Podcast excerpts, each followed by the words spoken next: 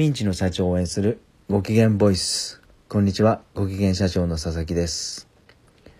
生命保険の差し押さえ。今日はこんなテーマでお話したいと思います。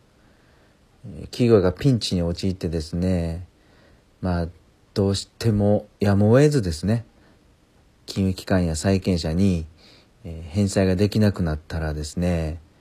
え、差し押さえされ、何か財産をですね、差し押さえされる可能性があります。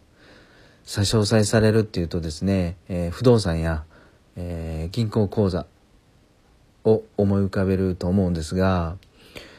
実はこの生命保険の解約返礼金も差し押さえの対象になるんですね。これちょっと怖くないですか？えー、平成11年の11年かな？の、えー、最高裁で、えー、この解約返礼金も差し押さえてもいいですよという判決が下りたんですね。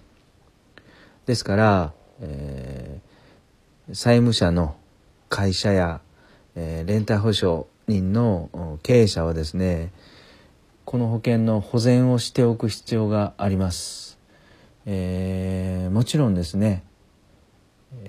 債権者とはそれまでに誠実にしっかり段階を踏んで交渉していくこれ絶対必要だと思うんですが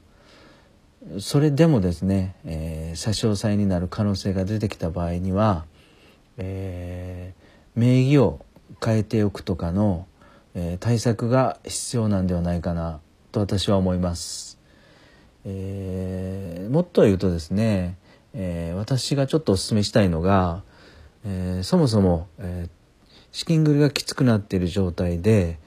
えー、積立式の保険の保険料は高いから、あのー、もっと保険料が安くて保証は同じ金額で取れるレバレッジ性の高いですね、えー、掛け捨ての保険こちらに切り替えたらどうかなと私は思うんですね。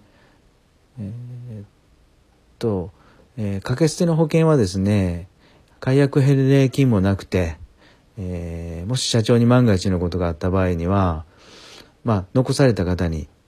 直接、えー、保険金が行くので、債権者はそこに手をつけることはできないんですね。ですから、えー、保全の対策としては、えー、掛け捨てに切り替える。